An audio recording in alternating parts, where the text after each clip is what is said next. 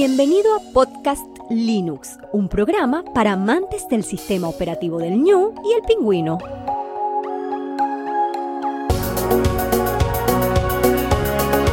El espacio sonoro para disfrutar del software libre.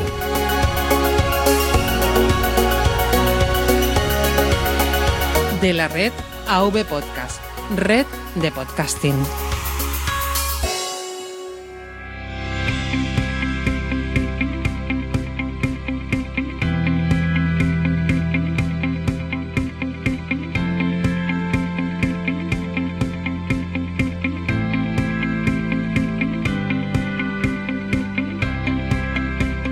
Buenas amantes de software libre. Bienvenido a otra entrega, la número 94 de Podcast Linux. Un saludo muy fuerte de quien te habla, Juan Feble. Hoy está con nosotros Lorenzo Carbonell, bloguero, podcaster y desarrollador en Genio Linux. Lo puedes escuchar cada lunes y jueves en su podcast, aunque el podcast lo puedes escuchar cuando quieras, evidentemente, y leer también en atareado.es. Muy buenas, Lorenzo, ¿cómo te encuentras? Muy bien, muy bien. Un saludo a ti y a todos los que, vaya, los que siguen el, este programa, que la verdad es que es un referente.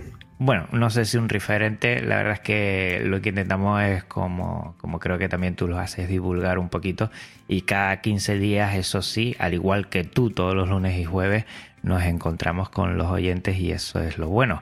Recordarles a los oyentes que estamos en una sala Gypsy para esta charla, que es un servicio libre para videoconferencias.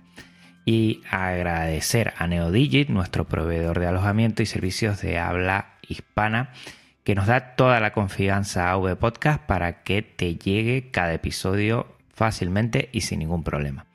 Y hablando de episodios, dentro de poco vamos a llegar al 100. Tú, Lorenzo, ya el 100 te lo has pulido hace tiempo, pero yo que voy cada 15 días, pues, pues llegamos al 100. Y quiero hacer algo especial. Y estoy oyendo propuestas, un episodio recopilatorio, una charla con seguidores o con gente que haya pasado por aquí preguntas y respuestas sobre Podcast Linux u otra cosa. A ver qué se nos ocurre entre todos para festejar este episodio tan redondo. Lo compartes si quieres en los comentarios del episodio y yo voy viendo las posibilidades que tengo. Y vamos, Lorenzo, al meollo de la cuestión, que es que yo mimo mucho los Linux Connection porque me parecen que es la esencia no ya del podcasting que también, sino también de lo que es Genio Linux, que es conversar con alguien y hacer un poquito también de comunidad y hablar de lo que nos gusta. Lo primero de todo, no sé si ya le has echado una escucha al primer episodio de, lo que es la productividad. Lo tuve que partir en dos porque se me iba y, y, bueno, así lo he hecho. Y no sé si te ha dado tiempo a escucharlo, a echarle una escucha. Sí, sí, sí, sí. La verdad es que estaba muy interesante. Vaya, yo...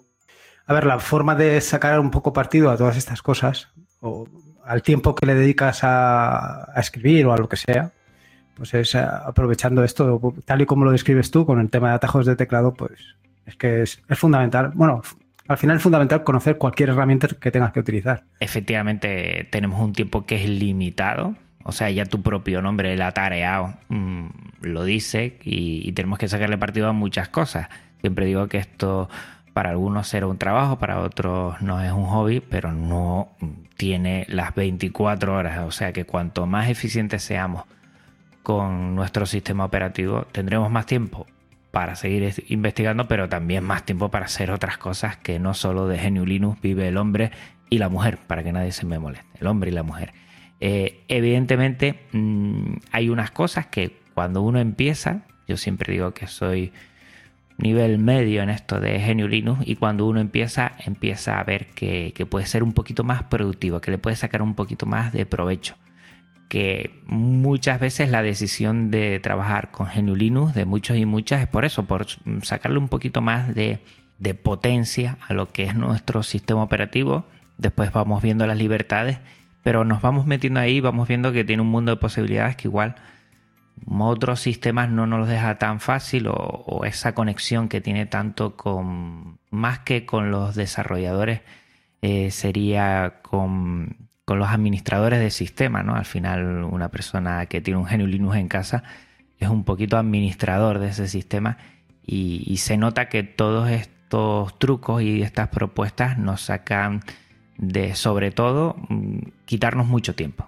Sí, bueno, a ver, al final eh, tienes que invertir primero tiempo en aprenderlo, en aprender a manejar pues este sistema operativo que tienes dos cosas. Una, por un lado tienes la parte de la interfaz que te lo pone suficientemente fácil eh, para hacer cualquier cosa, pero luego también tienes la parte de terminal que, que también te da mucha potencia, que tienes que conocer evidentemente, pero luego a la hora de la verdad lo piensas un poco y dices, mira, el otro día por ejemplo estaba un tema de mm, cambiar, o sea, era, había que enviar unas imágenes, pues no sé si eran 100 o una cosa así, 100 imágenes.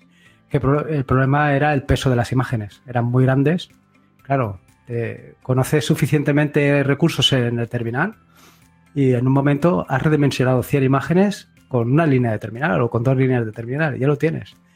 Eh, eso, si no lo puedes hacer así, que tienes que ir imagen por imagen, pues el tiempo que pierdes es brutal. Sí, tiempo que puedes dedicarle a lo que quieras o a lo que necesitas o a seguir siendo productivo. Eh, yo por lo menos empecé con el tema de atajos de teclado porque también es un gran desconocido, creo, eh, para mi gusto, de los que empezamos en GNU Linux en su momento.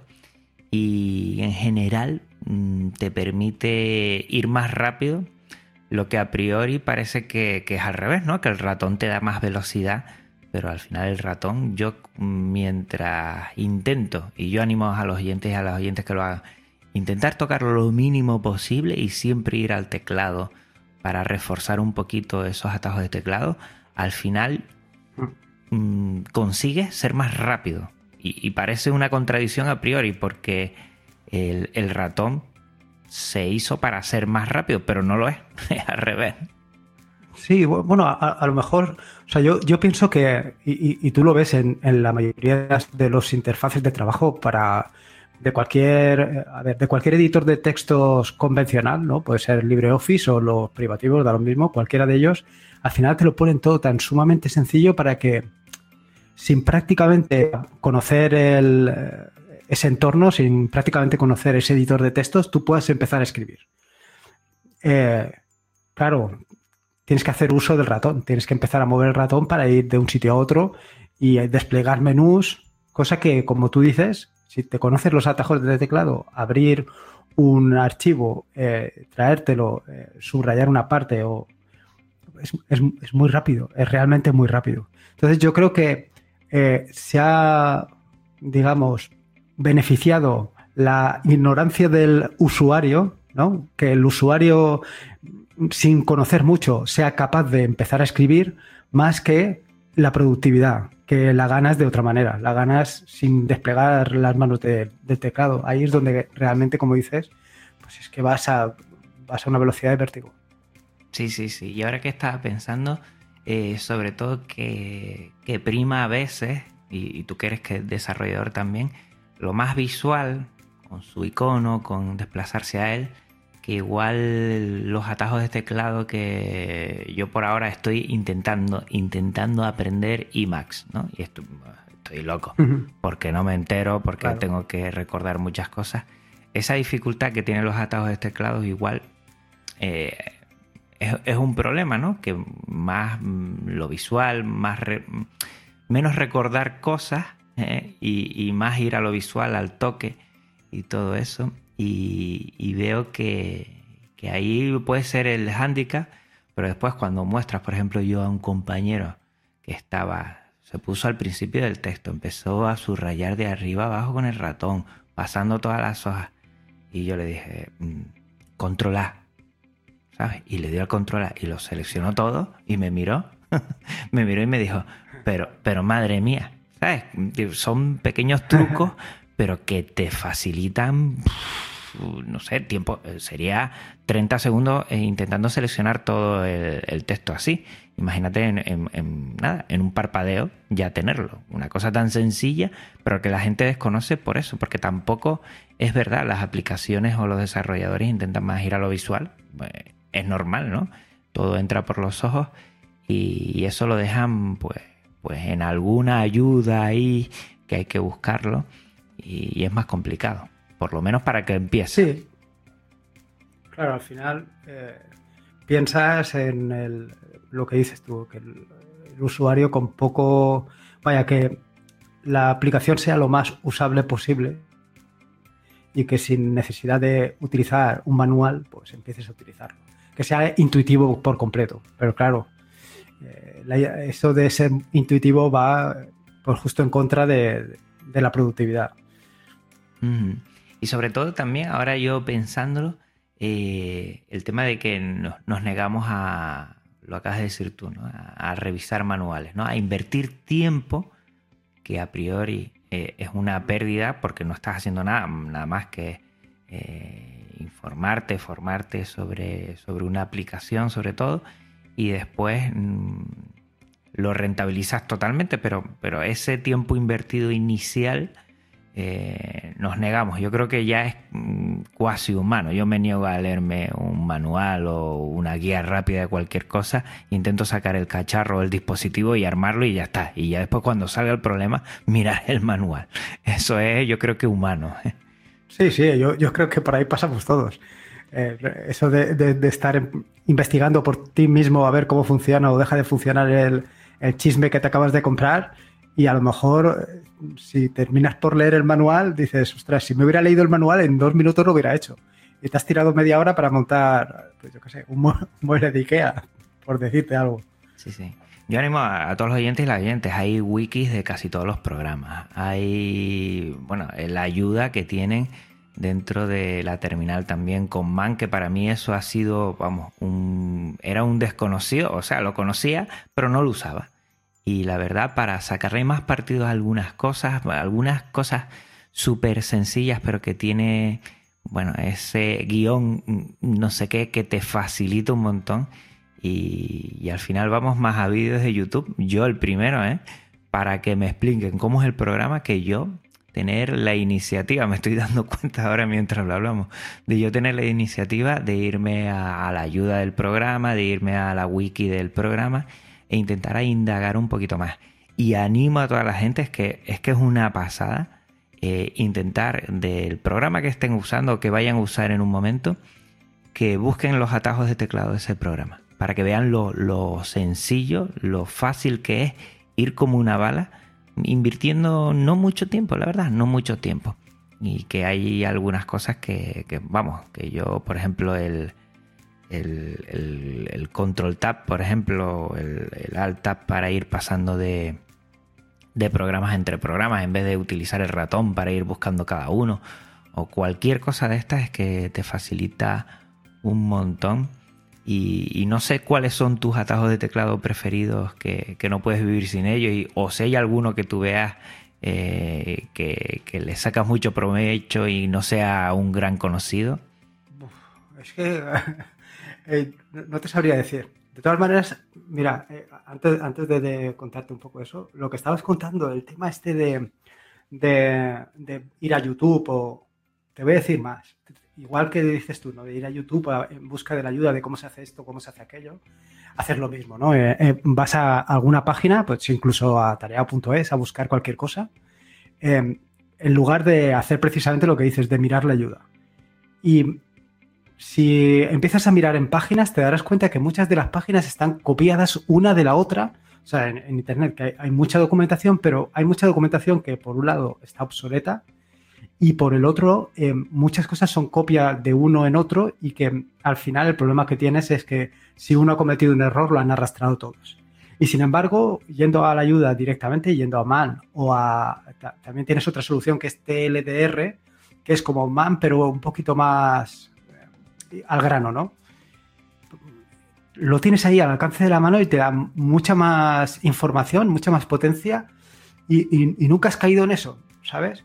Yo últimamente de los, de los tutoriales que estoy haciendo y tal, eh, termino por recurrir, además de, de, documentarme en la página del desarrollador o en, o en tal, termino por documentarme en MAN, porque al final encuentras eso, mucha más información de la que puedes encontrar directamente buscando en Internet. Eso es espectacular. Mm. Y luego respecto a lo que estabas comentando del tema de atajos de teclado, ahí yo tengo, porque tengo, como, como te digo, eh, depende mucho del- de la aplicación que esté utilizando en el momento, ¿no? Porque mm, básicamente ahora, en el tiempo que estoy desarrollando, siempre estoy con Visual Studio Code y ahí es, tengo puesto el fondo de pantalla con los atajos de teclado y ahí intento moverme lo más rápido posible. Y luego, pues nada, eh, evidentemente eh, para desplazarme entre aplicaciones, control tab, como has dicho tú, porque al final es inevitable que tengamos dos o tres. Y luego eh, las otras, que también lo comentaste tú en el, en el último podcast, el tema de Firefox, todos los atajos de teclados que tienes para moverte eh, a través de pestañas, crear pestañas, cerrar pestañas, que es brutal. Que muchas veces piensas que lo que has dicho, ¿no? Que con el ratón vas a ir más rápido y sin embargo, eh, navegando por internet, o sea, desplazándote utilizando los atajos de teclado en Firefox, también es que vas súper rápido y vas muy al grano. Y, tienes la ventaja también de que no te despistas viendo tonterías, ¿sabes? Bueno, por lo menos es la, la impresión que tengo yo, ¿sabes? Sí, que yo creo que eso es lo bueno, por ejemplo, de usar la terminal. Una vez le quitemos miedo a, a los atajos de teclado, porque yo empezaría por ellos, porque son un poquito sencillos. Después pasar a la terminal para ser un poquito más productivo. Y, ahí ves que, que es una pasada. Yo, por ejemplo, hace poco, a principio de curso, tenía que renombrar toda una serie de, de archivos. Tenía que hacerlo, tenía que renombrarlos para ponerle mm, bueno, el, número del curso de este año, porque se hace así en el colegio y, y bueno. Y en vez de ir uno por uno, ir haciendo eso, pues encontré. Lo voy a poner en las notas del programa porque no me sé ahora mismo eh, de memoria cómo se llama el comando, un comando que había que instalar. Y es tan rápido y tan efectivo y te hace las búsquedas y te lo cambia automáticamente. Yo me ahorré ahí, mm, yo creo que horas, ¿eh? pero horas y horas y horas. Y, Seguro, seguro. y- ir al gestor de lo que es de archivos de tu distribución, ir uno por uno, o a lo mejor te deja varios, pero que no es tan rápido ni de broma que, hacerlo así. Y, y efectivo 100%, porque ahí estás centrado en lo que tienes que hacer, ahí no tienes ningún elemento más que te distraiga.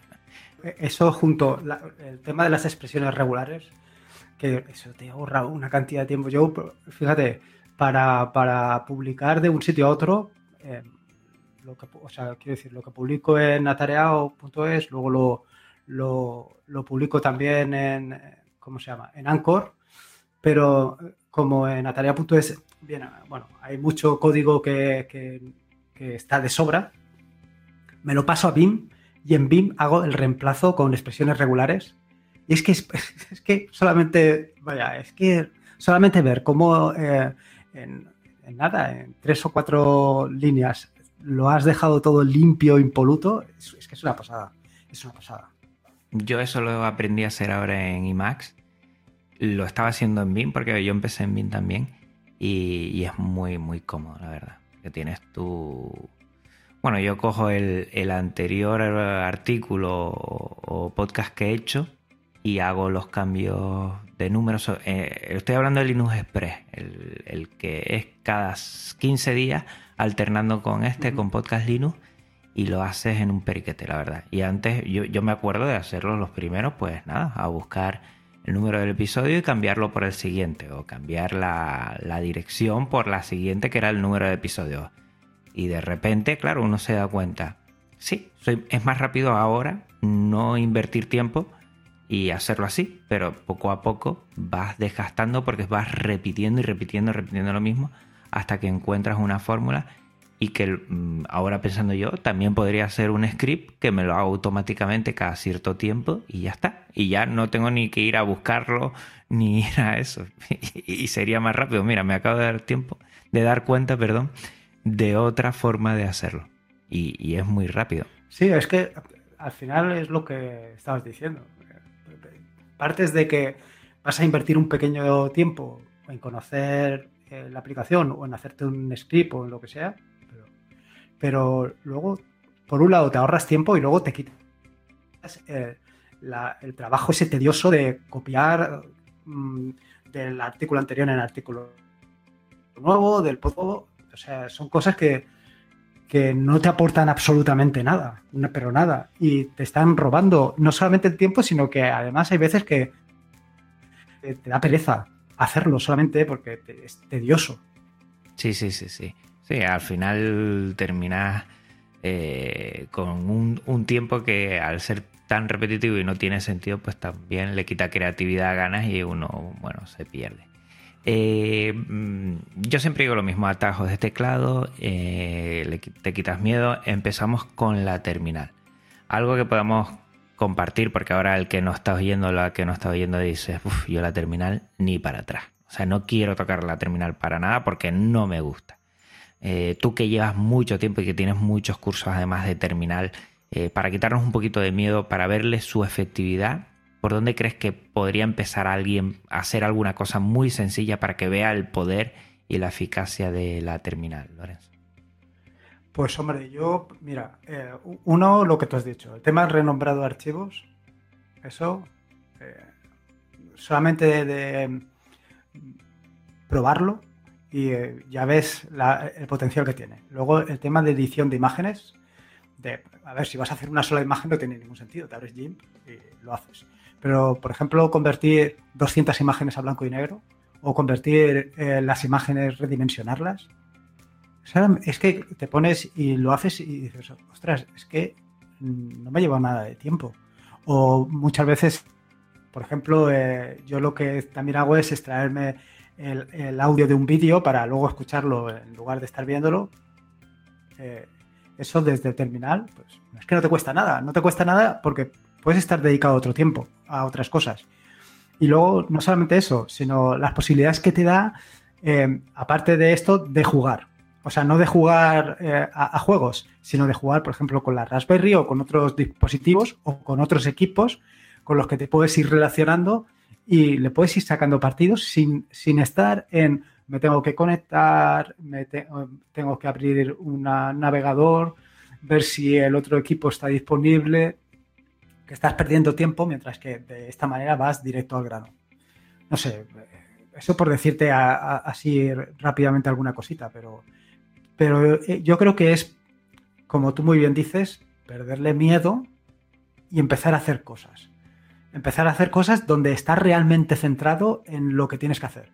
Yo, por ejemplo, los artículos los escribo directamente en BIM los, bueno, los artículos y, los podcasts, la parte de, texto eh, de podcast, lo escribo también en BIM. Y lo escribo en BIM porque estoy centrado exclusivamente en eso, no, no me estoy perdiendo en, otras cosas. Y eso es, yo creo que realmente donde le sacas provecho al tema. Te digo BIM como te podría decir en Max o, cualquier otro. Yo utilizo BIM pues, pues, pues, porque me he decantado por ese. Al final, yo creo que la gran ventaja que tienes no es que sea BIM o sea Emacs o sea cualquier otro, sino simplemente que conozcas realmente la herramienta que estás utilizando. Efectivamente, que por cierto, eh, tú ya comentaste esos fondos de escritorio de atajo de teclado, lo comentaste, yo te escuché y aporté Audacity, igual si hay alguna persona que nos esté escuchando y bueno, pues controle, sea un experto o una experta en alguna aplicación, que se anime a hacer eh, ese fondo de escritorio, que si además tú pusiste, creo que hasta un, boceto para que puedan empezar a, trabajar mm. y hacerlo, o sea que, es muy fácil y así animamos a, a, la comunidad que trabaje los atajos de teclado. Ya que estamos, pues vamos a darle un poquito de cancha. Aquí animo a ver quién hace algo de IMAX, que no sé si alguien ya te ha propuesto algo. No, no, de, IMAX no. Eh, sí que, a ver, sí que subieron de, de Sim.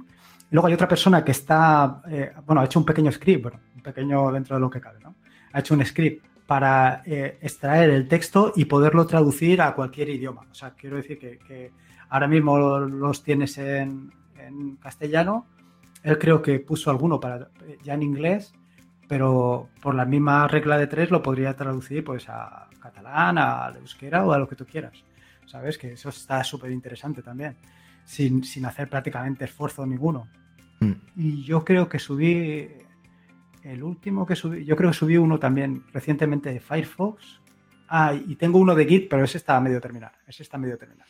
pues yo animo a toda la gente a que se pase por ahí, lo vamos a dejar en las notas del programa y que además si alguien controla, pilota bien, pues que lo sepa, que hagamos eh, esos fondos de escritorio de atajos de teclado, que yo creo que es una forma también de, de dar a conocer y ser más productivo. Que por cierto, yo cuando hice el de Audacity desconocía algunos atajos de teclado, me puse, entré en la wiki, entré en la wiki y, eh, saqué de ahí toda la información que me parecía importante y ahora lo utilizo mucho algunos de ellos que desconocía.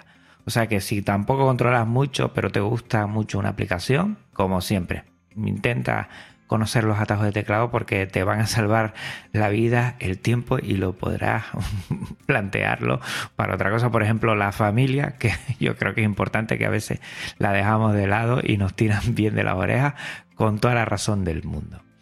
Eh, Lorenzo, mm, siempre hablamos terminal, atajos de teclado, terminal y dentro de la terminal yo creo que los alias, no sé si tú los utilizas mucho, hay gente muy a favor y hay gente muy en contra con los alias. A ver, yo, o sea, yo utilizo, eh, o sea, sí que utilizo alias, pero yo lo estoy, utilizando un framework que se llama BuzzIt, que creo que también, bueno, eh, yo creo que viene de otro, de ZSH. Eh, esto creo que también tiene, el, o, viene de ahí o, o vaya, o, o es muy parecido. Entonces, este framework lo que te permite, o sea, tienes primero que lo tienes todo categorizado, te eh, tienes tema para, para, básicamente para Bash, para poner eh, lo que es, mm, ¿cómo se llama? El prompt, que te permite definirlo con todo detalle y aparte tienes lo que son scripts, que te permite customizarlos o personalizarlos, mejor dicho, eh, y tienes toda la parte de alias. Tiene algunos que los puedes instalar directamente, o sea, instalar, que habilitar, más que instalar es habilitar. Viene, o sea, digamos, tú te descargarías todo el framework este, te lo instalas y tú empiezas, eh, a ver, ¿qué utilizo? Eh, Git. Pues entonces habilito todos los alias de Git. utilizo, por ejemplo, todo lo que son los autocompletados. También te permite instalar los autocompletados.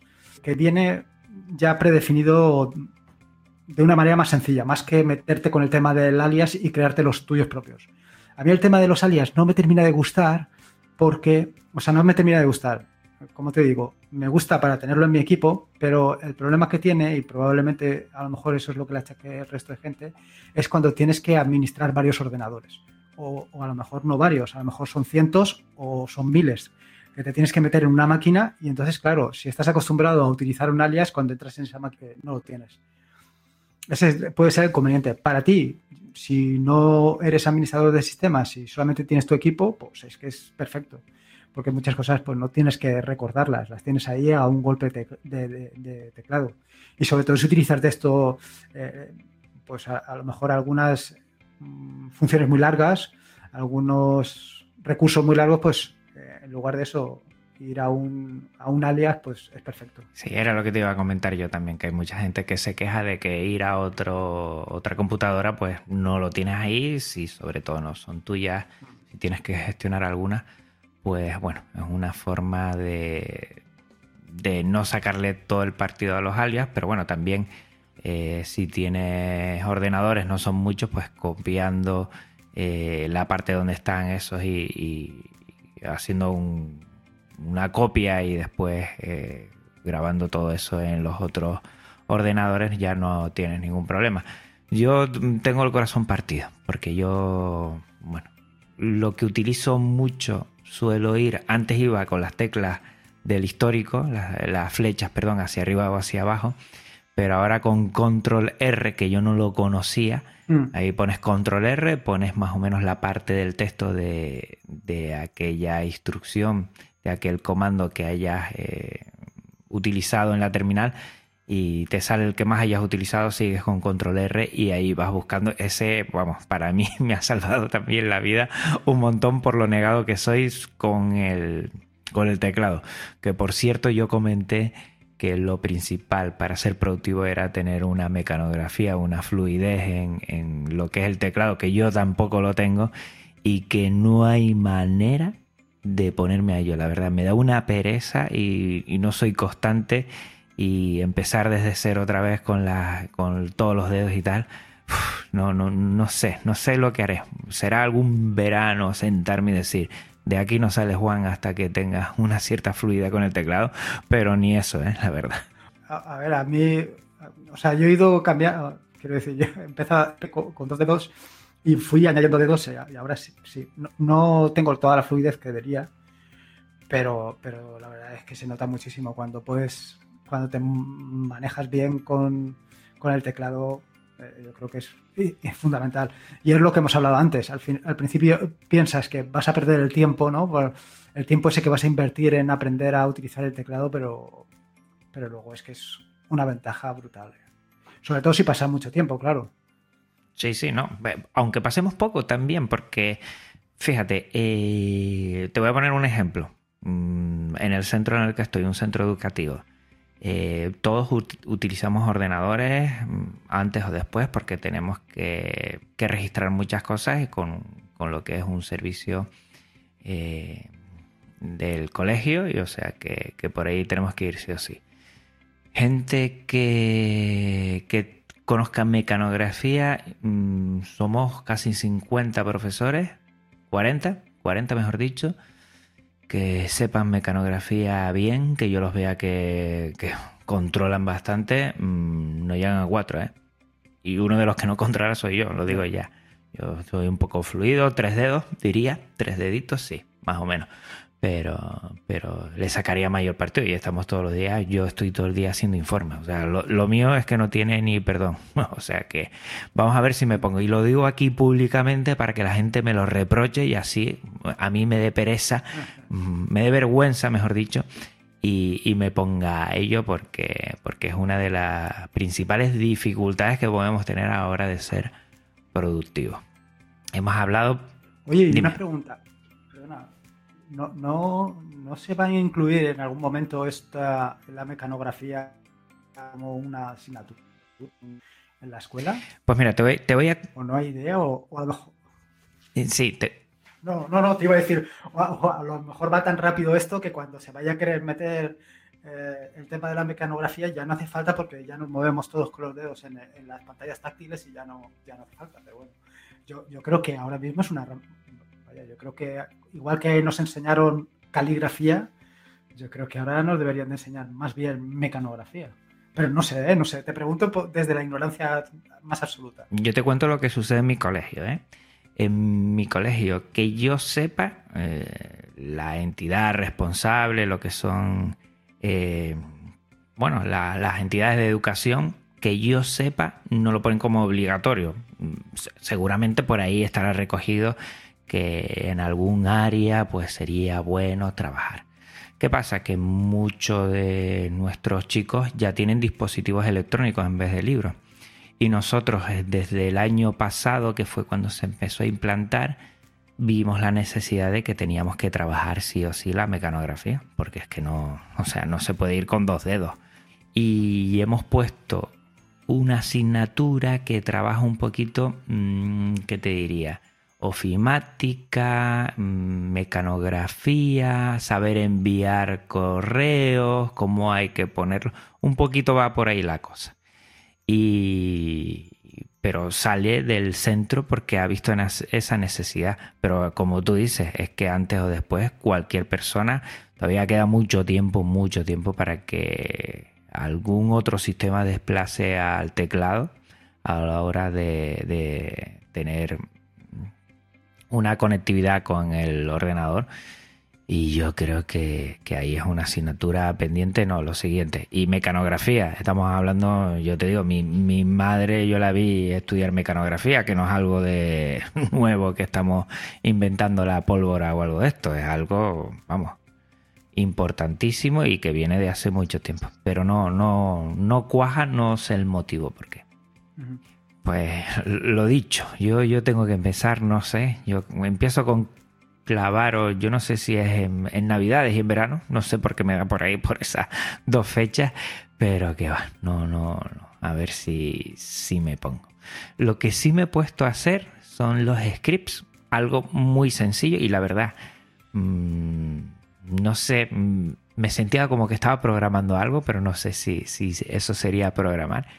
Y a mí me, me gusta mucho, porque yo creo que, que, si ejecutamos en la terminal eh, varias órdenes para hacer algo de forma repetitiva, mm, un, un script es el siguiente salto y es muy, yo creo que hasta, hasta fácil de entender por cualquier persona que, que se inicie en esto de la terminal y que quiera seguir dándole productividad a ella. Hmm, sí, yo, yo te diría que yo hago script de casi, casi todo y hay muchas, veces que me encuentro con que pierdo más tiempo haciendo el script que haciendo lo que tenía que hacer. Pero, vaya, son dos cosas o tres cosas, ¿no? Por un lado, lo que dices es muy satisfactorio. O sea, es muy satisfactorio hacer un pequeño script y ver que aquello funciona y que te da un resultado, ¿no? Eso, eso por un lado. Luego, por otro lado, es eh, el, tiempo que te ahorras de que lo tienes automatizado. Y luego, la tercera gran ventaja es que el resultado siempre es el mismo. Que si lo haces tú, eh, puede que el resultado, o sea, si lo haces a mano cada vez, el resultado va a ser cada vez uno, pero si está automatizado, si lo tienes en un pequeño script, vaya, siempre funciona. Y siempre sale exactamente lo mismo. Y, y la verdad es que es muy satisfactorio por, por, eso, porque te permite, o sea, por un lado, tu creatividad, ¿no? De hacer cosas y, ver que esas cosas, esos pequeños programas que haces, te dan resultados. Y luego, pues, eh, la otra ventaja de que te digo, de que ahorras ese tiempo de algo con algo que has hecho tú. Mm, que lo puedes personalizar muchísimo porque es que tú eres el que cortas ahí el bacalao. Yo creo que, que eso tiene su sencillez. Sencillez digo porque al final son mmm, órdenes que has puesto en la terminal que las mmm, puedes encadenar, que puedes utilizar variables y que además, mm, eso lo más básico, pero que además puede recoger información, sacar información. Entiendo que eso ya serían escribir un poquito más complicado, pero, pero también sería como el empezar a programar, ¿no? Entre comillas, ese programar.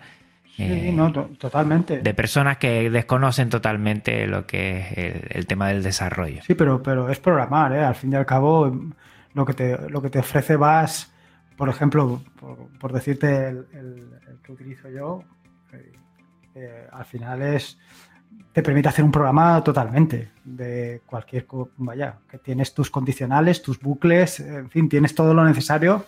No puedes hacer a lo mejor cosas, no sé decirte, pero para lo necesario, para lo que vas a necesitar ahí, pues es que, vaya, puedes hacer cosas realmente complicadas. Y yo ya te digo, yo, por ejemplo, eh, estabas diciendo tú antes, yo para el tema de, de los podcasts, yo para crear un podcast que lleva el artículo, hago la copia del, del, vaya, tengo hecho unas plantillas, pues todo eso lo tengo hecho, lo tengo automatizado con un script que me dice, ¿qué capítulo vas a hacer ahora? El 33, pum, y me crea ya todo lo que me tiene que crear con su parte de texto, con su, vaya, la parte que hemos dicho antes más tediosa, pues es, es lo que hace. Y claro, eso lo tienes ahí a golpe de, teclado, en, tres teclas lo tienes, lo tienes preparado ya. Ponte a hacerlo en cualquier otro sistema o cualquier, otro, cualquier otra forma, ¿no? Te llevas más tiempo. Uh -huh. Oye, te... ya me enseñarás cómo tienes eso organizado, que me interesa a mí y seguro que a algunos podcasters que nos estén escuchando también les interesará. Sí, sí, la verdad es que, que tiene un potencial increíble. Yo creo que, que cada vez que, que puedas hacerlo, eh, yo creo que un script, empezando por algo sencillo. Yo, por ejemplo, mi primer script que hice fue para instalar, eran unos iconos que siempre lo hacía. Digo, bueno, pues, pues en vez de meterlo cada vez, pues hago un script de eso y ya lo tengo instalado. Y no tengo que ir ni, ni, hacerlo por lo que es la aplicación gráfica, sino que lo hago desde ahí. Y está muy bien, está muy bien. Lo que no he podido aprender por falta de entenderlo, que siempre me pasa a mí, es los, los .com, ¿no? Los, los .com que son los de configuración, que tú siempre dices que cuando haces una instalación nueva, copias todos esos mm. .com, la configuración de lo que es sí. tanto los programas como la distribución y en 20 minutos tienes perfectamente hecha tu nueva copia en, el disco actualizado a la nueva distribución y con todo perfectamente niquelado. Eso ya te preguntaré porque creo que para algún programa futuro de productividad es muy interesante. Sí, las, las dos files.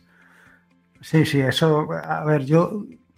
Eh, yo esto se lo oí a. O, sea, yo, yo. Yo, Fernández tiene montados. O, tenía, no sé cómo lo tiene ahora, ¿no? Yo recuerdo que se lo escuché a él. Que él, tenía, eh, en vez de tener la home, eh, cuando tiene varios, varias distribuciones instaladas en el mismo equipo, él tenía, eh, en vez de tener la home, tenía un directorio compartido entre todas ellas. Por el rollo, o sea, por el rollo, por el problema que tienes de que si compartes la home entre varias distribuciones, pues como cada una maneja las cosas de una manera, pues se pueden corromper los, ficheros de configuración o los archivos de configuración y tal. Entonces, eh, yo se lo tengo igual, ¿no? Mm, lo que pasa es que eh, a mí me resulta muy práctico las dos files, o sea, los archivos de configuración, que sí que son comunes, por ejemplo, la misma versión de GIMP, con lo cual no voy a tener problema de compartir la configuración de, de, ese GIMP en varios equipos, eso sí que me lo copio rápidamente y utilizo eso, como dices tú, las dos files lo tengo, pues eso, con un script, de manera que nada más entrar en la sesión, nada más que crearme una sesión o una nueva instalación, todo eso entra, lo copia en el directorio que lo tiene que copiar y estoy funcionando, pues, no sé, a lo mejor en 10 minutos ya estoy funcionando como si, como si nunca hubiera salido de ahí, ¿sabes? Sí, sí, sí, sí. Yo tengo que meterle mano ahí a ver cómo es, pero no sé, hay un tema de concepto que todavía no entiendo, que cuando lo entienda ya, como siempre, mi torpeza va por ahí y .file, no .com, que eso es .com. Yo estoy, ¿cómo se nota ahora que no nos oyen los oyentes? Lorenzo, que hoy estamos domingo por la mañana grabando y eso afecta un poquito. Muy bien. Y claro, si a los scripts ya le sumas el cron, es que ya tienes todo totalmente automatizado. Yo creo que casi no se entiende uno sin otro, ¿no? Porque uno cojea de que tienes que estar para ejecutarlo y, el otro sin tener algo que ejecutar, pues no, se entiende lo que es cron. Cron es... el, no recuerdo yo cuando descubrí o cuando cron apareció en mi vida, pero vaya, es que es, una, es una, verdadera maravilla. Yo tengo cron de, cualquier cosa, hasta... Eh, no sé decirte, pero bueno, básicamente el tema de hacer copias de seguridad, eso por supuesto lo tengo automatizado, pero no solamente lo tengo automatizado, sino que cuando, cuando me hace el cron, luego me envía un mensaje de Telegram para decirme, oye, que ya he hecho la copia de seguridad, ya tienes ahí la, copia de seguridad y todo ha funcionado perfectamente. Es que eh, ya ni siquiera tienes que preocuparte de mirar a ver en el log si se ha hecho bien o no se ha hecho bien. Con todas las herramientas y todas las opciones que tienes ahora, es espectacular. Y claro, pues eh, desde hacerte copias de seguridad a, cualquier otra cosa que te puedas hacer una idea, que, quieras hacer de manera, eso, de manera programática. Y que no te tienes que preocupar de hacerla tú, que al final es lo que te resta creatividad. Sí, sí, lo único que tienes que tener es el ordenador encendido, o sea, la máquina encendida y que ya el cron, ya ahí puede ejecutar lo que le tengas programado y a partir de ahí, pues yo creo que te facilita el que no tengas que estar tú pendiente de algo, que no te acuerdes, que te acuerdes, eh, todo lo que tengas que repetir, pues, pues lo dejas ahí en el cron por medio de... También permite ejecutar comandos, ¿no? Pero que por medio de los scripts yo creo que puedes enriquecerlo mucho más y a partir de ahí, bueno, pues a, a funcionar. Yo creo que eso también he hecho algunos, sobre todo en las copias de seguridad. Yo creo que, y siempre digo lo mismo cuando hablo de copias de seguridad. Si algún oyente, algún oyente no hace copias de seguridad, que pare de escuchar esto y que se meta. Por ejemplo, tú tienes en Atareado tienes eh, varias, eh, varios posts donde hablas de copias de seguridad y hay muchísima gente por ahí y, que nos pongamos a hacer las copias de seguridad, que eso es lo que al final nos tiramos de los pelos cuando nos sucede algo y nos quejamos de otras cosas y no de nosotros mismos que no hemos organizado bien lo que son nuestros backups. O sea que ahí los culpables somos nosotros, ni el disco duro, ni el sistema, ni la aplicación, ni nada de nada. Ahí somos nosotros. Eh, yo con Chrome yo creo que, que, también poco a poco iré implementando cosas. Y fíjate, eh, yo soy más de, mm, tú lo haces con Telegram, que, la verdad es que da mucha facilidad, pero la posibilidad también de que, que es más sencillo todavía, ¿no? Que nos pueda mandar un correo cada vez que, no sé, cada vez que se reinicia la máquina por algún motivo, cada vez que mientras esté encendida la máquina nos va a poder enviar cosas o, se caiga un servicio o, no sé, haya cualquier cosa que pensemos, eh, yo creo que ahí no lo puede hacer y eso es una pasada, ¿no? Sí, pero sabes lo que a, a mí lo, de, lo del correo, o sea, lo, lo que me gusta del, de hacerlo, por ejemplo, con Telegram frente al correo es que mm, por un lado, al correo le prestas algo más de atención, ¿no? Le prestas más cariño. Eh, por otro lado, en el correo también te llega una barbaridad de spam brutal, que dependiendo de lo, que tengas. Entonces, ahí yo tengo el alma un poco partida. Eh, con Telegram, por ejemplo, tú lo. Vaya, por ejemplo, el tema de los backups, a mí se me van acumulando y yo miro y con saber que, saber que a las 7 de la mañana o a las 7 de la mañana me ha llegado el mensajito, ya estoy tranquilo. Y a lo mejor ni lo miro, ¿sabes? Eh, no sé, es la, inmediatez que tienes de tenerlo ahí eh, directamente. Y teniendo todo esto claro ya, hemos hecho atajos de teclado, hemos tenido el tema de empezar con la terminal, hemos hecho script, hemos utilizado Chrome algo más que tú veas que le podamos sacar mucha productividad y que sería un tema a poder aterrizar en futuros podcast Linux o, que la gente vaya pensando si ya tiene estos cuatro elementos ya bien, bien consolidados. Algo que tú creas de productividad que digas tú, bueno, pues por aquí yo veo que se puede sacar también máximo provecho. Pues no te sabría decir. Bueno, el tema de conectar Telegram, la verdad, eh, ahí sí. Y creo que tú has hecho algunos, algunas publicaciones en este sentido. O sea, el, comunicar, ¿no? Todo esto. Sí, sí, o sea, a, ver, yo se trata de intentar sacarle el máximo partido posible a todas las herramientas que, tienes ahí a tu disposición, ¿no? Por ejemplo, eh, una parte que a mí no me, mm, no, no, me gusta dedicarle tiempo no me gusta invertir tiempo es, por ejemplo, publicar en, redes sociales, ¿no? Yo escribo, cada, vez que escribo un artículo, igual que todos los demás, ¿no? Lo tienes que publicar en, Twitter, en Mastodon, en donde lo publiques. Yo, por ejemplo, eso eh, a mí realmente no me aporta nada. O sea, no me aporta, quiero decir, eh, es algo mecánico que, tienes que hacer. Realmente te está robando tu tiempo verdaderamente, importante, que es el de escribir el artículo o de o de hacer lo que tengas que hacer. Todo eso yo creo que lo más interesante es extraerlo, sacarlo y hacerlo de manera automática y utilizar los servicios para hacer todo eso. Yo todas las publicaciones, eso es fundamental. Todo, eso va por fuera. Va por va a estar completamente automatizado. Yo lo, programé para hacerlo desde la página web de manera que cada vez que publico se publica en todos los sitios.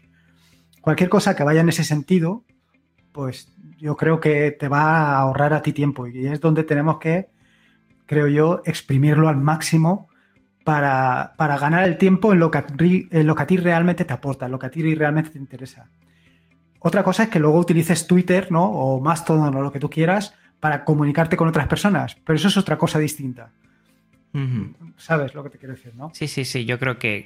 Sí, dime, dime. Y, luego, de respecto a lo que estabas preguntando, o sea, lo que estábamos hablando del tema de otras cosas eh, adicionales para sacarle productividad o para ser más productivo, eh, a ver, yo creo que algo que es muy interesante es eh, tener a lo mejor un NAS o, una Raspberry, por decirte algo más económico, para tener ahí tus copias de seguridad, que no es lo más práctico tener una Raspberry, eh, porque si quieres tener algo, vaya, realmente seguro, pues probablemente sea un NAS, ¿no? Pero si simplemente quieres tener tus copias de seguridad de tus cosas y quieres ir un poco más allá, ¿no? Que vas, vas investigando y vas haciendo cosas automatizadas, la ventaja de tener la Raspberry, por ejemplo, es que, que la tienes siempre funcionando. Mientras tu, ordenador cuando termine de trabajar lo vas a parar. Pero la Raspberry siempre la tienes funcionando y ahí puedes delegar todas las tareas estas de cron que quieras hacer. Las tienes ahí y tú le dices, bueno, yo quiero que todas las mañanas a, o todos los días a las 7 de la tarde me hagas una copia de seguridad o me hagas no sé qué, o, ¿sabes? Eso también, eh, por ahí le puedes sacar mucha, mucha, mucha cosa, o que me mandes un mensaje diciéndome la temperatura del día, que hay muchos servicios, sí, pero bueno. A ver, al final hay servicios, pero no son tan personales como lo que te puedas hacer tú a ti mismo. O sea, un servidor doméstico. Tener un servidor doméstico. Sí. Sí, yo creo que sí. Yo creo que sí. Yo creo que por ahí. A ver, yo, yo le he sacado mucho partido. Yo le he sacado mucho partido. Eh, ¿Tú qué tienes? A ver, bueno, yo tengo un NAS de Synology que ahí lo compré hace mucho tiempo y eh, ahora si pudiera me compraría un NAS que no fuera. O sea, sin. Vaya, me compraría un servidor y lo rellenaría yo de mis cosas, ¿no? Quiero decir, le pondría un Ubuntu o, un Debian y. Porque yo creo que, a ver, para, en el momento que ya te metes, ya empiezas a sacarle. O sea, le empiezas a sacar hasta las tripas, ¿no?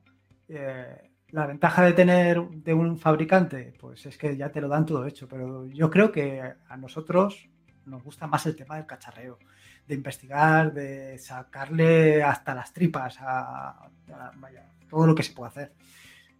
Entonces, entonces yo el, el, chisme ese, pues prácticamente lo tengo ahí y a veces hago copias de seguridad, pero donde realmente saco la productividad es con, con la Raspberry, que es donde, donde tengo pues todas esas cosas automatizadas con Chrome, con, con estos servicios los tengo ahí, porque lo, lo tengo más accesible.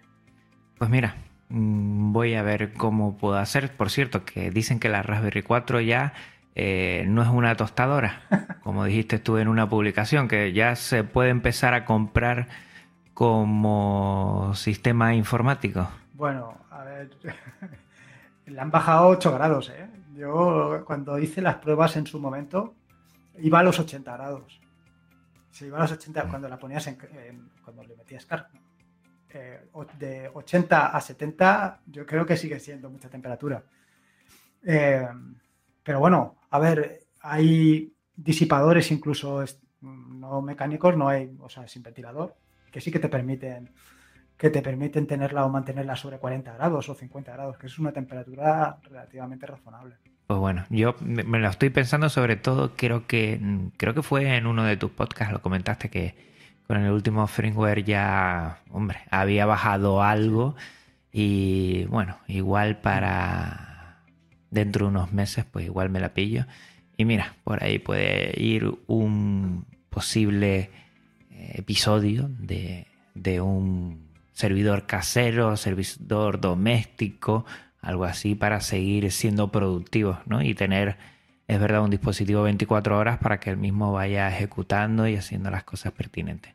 Pues sí, sí. Mm, lo, lo cojo. Lo cojo. Cojo, cojo el, el, el, pañuelo, ¿no? Recojo el pañuelo y, y, vamos a ver si, si se puede hacer esto. Claro, ¿no? Y, y además tú lo puedes combinar ahora con, con, Arduino y puedes hacer ahí cosas realmente interesantes. Estoy enganchadísimo, Lorenzo, a Arduino. O sea, es una cosa, eh, mi novia me dice, pero tal vez estás mirando vídeos, viendo no sé qué de Arduino, eh, tengo la mesa del ordenador. Eh, no suelo ser de recoger mucho, pero más o menos, ¿no? De vez en cuando me da, pues recojo todo. La tengo, pero lleno de cables, lleno de dispositivos, componentes, no sé qué. Eh, ¿A ti no te ha dado por Arduino? Eh, no, es que, bueno, la verdad es que, mira, yo creo que fue, lo comentaste tú en el episodio este de Arduino, esto de que hasta que no hiciste el curso, ¿no? Hiciste un curso de 30 horas, creo que comentaste. Uh -huh. Hasta que no hiciste el curso, pues como que andabas así un poco despistado, ¿no? Y en el momento que haces el curso, pues ya coge todo un poco de forma y ya te lanzas probablemente a lo mejor a mí lo que me falta es eso, ¿no? Que, eh, porque, no sé, le veo una barrera de entrada ahora mismo seria y, no me, no me, no, no, no, me cojo, no me cojo. Y no sé si quiero cogerme tampoco, ¿eh? Ojo, que si no, que al final no te da tiempo para todo. A mí me pasa lo mismo con las impresoras 3D. Es una cosa que me llama poderosamente la atención, pero no tengo tiempo. Si ya no tengo tiempo para mm, sacar todo lo que tengo y a veces me veo con, digo, me meto aquí una impresora 3D y mi novia me pone de patitas en la calle, pero directamente cuando me vea poniendo tornillos y tal y no sé qué, y horas ahí dice, mira, perdona, pero pero me encantaría. Y ya verás que Arduino, Arduino, no sé, a mí llegó un segundo que lo entendí. Muy básico, evidentemente, pero llegó un segundo que lo entendí. Cuando lo entendí es lo que dices tú. Ah, ya está. A ver, yo a mí me pasa lo mismo, ¿no? El tema de la impresora 3D es que directamente es no. No quiero saber nada. No quiero saber nada, ni, quiero intentarlo ni nada, porque, porque dices, ostras, es que las es lo de siempre, ¿no? Te da tantas posibilidades de hacer tantas cosas que a lo mejor has imaginado en un momento hacerlas, pero claro, eh, prefiero dedicar ese tiempo a otras cosas que que me satisfacen ahora más. Luego, a lo mejor, dentro de unos años, no sé decirte, pero ahora mismo. Sí, sí, hay que centrar el tiro, que también eh, nosotros a veces somos muy de, irnos por, por, muchos lugares y al final el tiempo, como hemos hablado al principio, pues es el que hay y tenemos que sacarle rentabilidad y no meternos muchos fregados que si no, después nos tiran de la oreja, seguro sí o sí eh, atareado en el año 2019, eh, bueno, has tenido un premio porque yo creo que el, trabajo, tanto en el blog como en el podcast, como toda tu propuesta a la hora de divulgar y, todo el desarrollo que generas con aplicaciones, eh, ha sido muy importante. Eh, fue en el mes de en junio en, las Open Hours y a mejor medio blog, pero yo creo que también han tenido muy en cuenta lo que es toda también eh, tu parte de desarrollo. Y yo creo que, que si comentas algo de 2019, eh, creo que eso es muy importante, ¿no? esa valoración al final, ¿no? En esa cuarta edición de los premios Open Award, que se valore el trabajo divulgativo y todo esto, yo creo que, que tiene que ser muy satisfactorio, sobre todo por el esfuerzo que hace eh, para no parar de, divulgar. no sé si en alguna semana tú habrás parado alguna, vez que no sea por algunas obligaciones de, fuerza mayor, pero yo te he visto que siempre has estado ahí, siempre has estado ahí.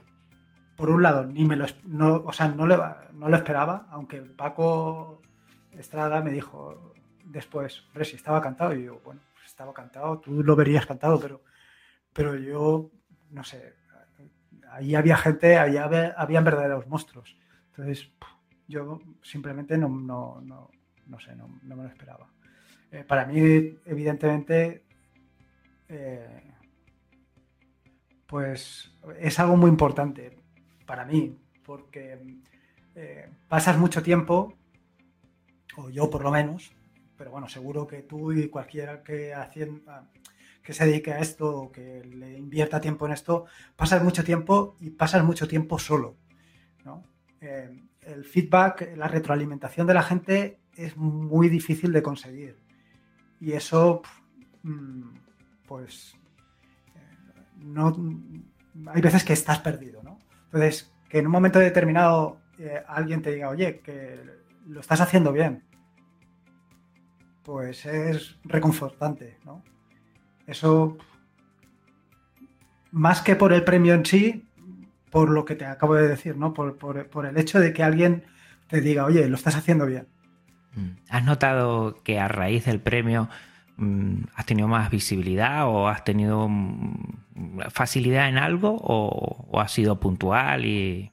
No, no, no, no no, o sea, a raíz del premio no, vaya, yo no he notado, no, he notado nada, sinceramente. ese apoyo, ese, espaldarazo, ¿no? No solamente para conseguir, o sea, no solamente en el momento de, del premio, sino en el momento de decir, oye, que está esta posibilidad del premio, eh, votar por la candidatura y ver que hay una barbaridad de gente que dice, te apoyamos, eh, ¿sabes? Ese es, yo creo que vale más eso que el propio premio en sí. ¿eh?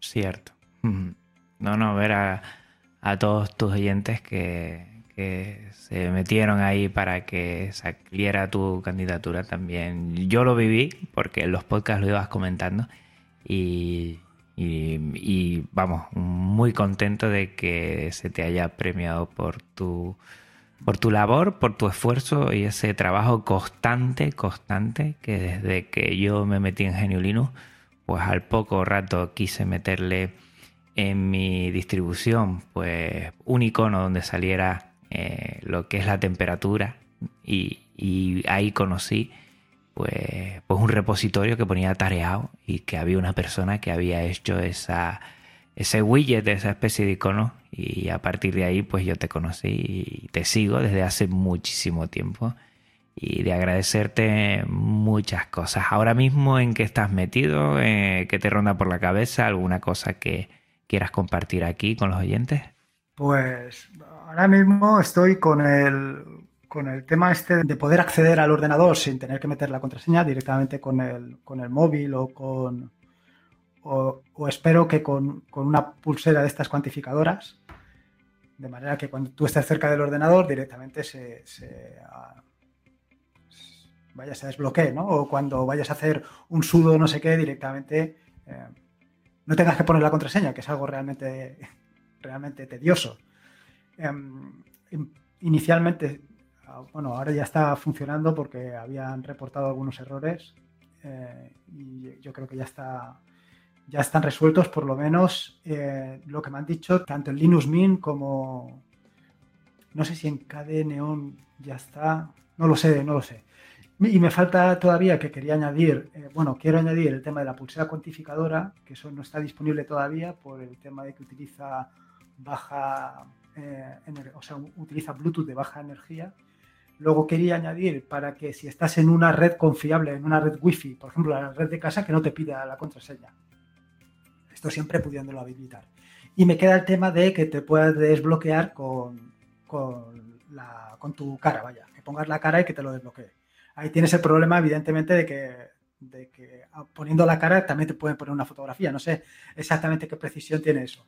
Eh, el problema que estoy teniendo con todo esto básicamente es las, librerías que hacen falta. ¿vale? Entonces, para el tema del Bluetooth ya tuve bastantes problemas con las librerías porque hay algunos sitios que, las, que están, en otros sitios que no están. O sea, en unas distribuciones que la llevan, otras que no la llevan, otras que la que llevan es antigua. En fin, el problema ese de siempre y al final probablemente termine por crear yo las librerías y distribuirlas directamente.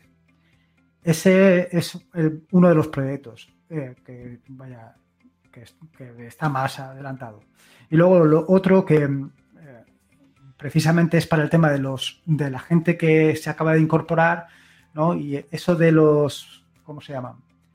Eh, las 10 primeras cosas que tienes que hacer cuando instalas tu, distribución. En este caso, como yo voy más orientado hacia Ubuntu, pues los 10 primeros pasos, ¿no? Y que te dicen en cualquier, cada vez que sacan una nueva distribución, pues eso lo estoy haciendo, pero sin que tengas que meterte en el terminal.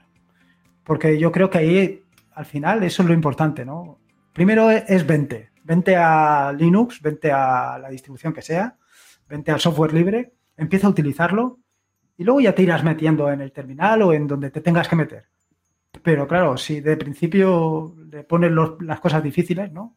De principio dices, no, aquí te tienes que venir y tienes que utilizar, por ejemplo, BIM para editar. Uf, pues no me voy, me quedo donde estoy. Claro. Entonces, se trata de hacer eso, una aplicación que sea muy sencilla y que te permita hacer todas esas tonterías que te ponen los tutoriales, ¿no? De, pues, por ejemplo, de la, bueno, lo que te ponen normalmente, de añadir determinados repositorios, por ejemplo, para utilizar GIMP con el último GIMP o, utilizar las extensiones de GIMP que normalmente no vienen instaladas, pues instalártelas de una manera muy sencilla, sin recurrir básicamente al terminal. Y en esas dos cosas es lo que estoy ahora centrado.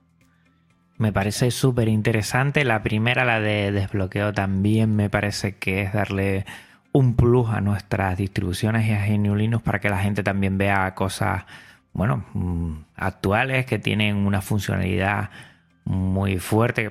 Lo había pensado yo en su momento con, los relojes inteligentes, con las pulseras que dice estudio de cuantificación, que la mayoría poco a poco vamos teniendo y que lo tenemos siempre eh, cerca y yo creo que es importantísimo y el de bueno allanar, allanar el terreno a las nuevas personas que vengan a Geniulinus yo creo que es fundamental.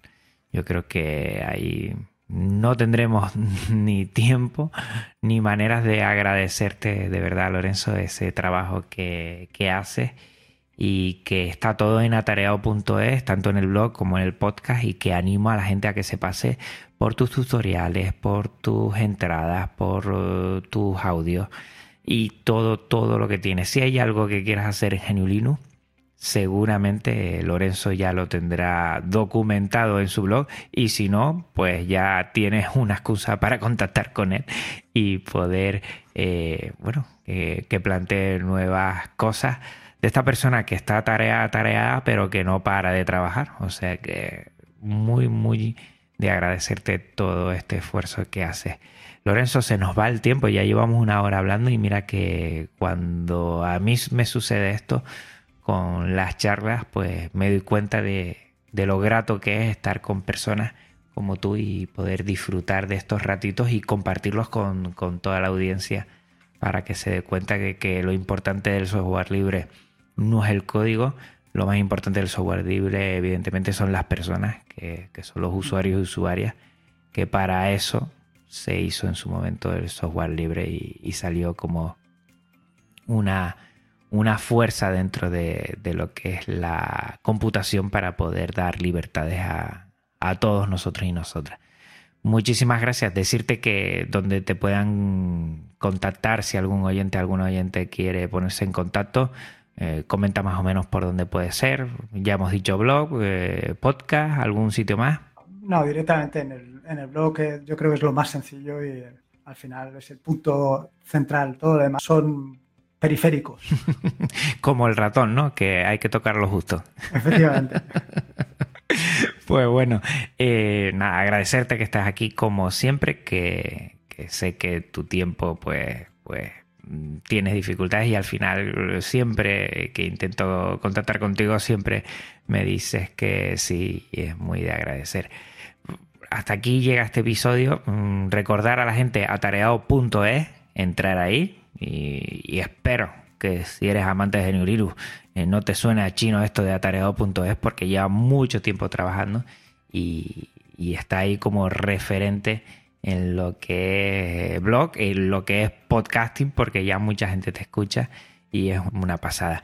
Recordar que igual que tiene atareado, también eh, este programa tiene una licencia Creative Commons en, lo que se refiere a mí es reconocimiento compartir igual 4.0 y que toda la música que, que escuchas, las intros, outros y lo que es la música de fondo también es Creative Commons. Pásate por las notas del programa para conocer a sus autores. Agradecer como siempre a NeoDigi por dejarnos alojar todo el podcast en sus servidores Neodigi es nuestra empresa de confianza de habla hispana en alojamiento web. Y recordar a los oyentes que dentro de poco llegaremos al episodio 100 a ver qué se nos ocurre para festejar este episodio tan redondo. Si quieres contactar conmigo, pues tienes muchísimas formas que me niego a decirlas aquí porque alargo mucho el programa y no es lo más importante. Pásate también por las notas del programa. Gracias por tu tiempo, escucha y atención hasta otra Linuxero, hasta otro Linuxero. Un abrazo muy, muy, muy fuerte. Otro para ti, Lorenzo. Igualmente. Y a todos y a todas, chao.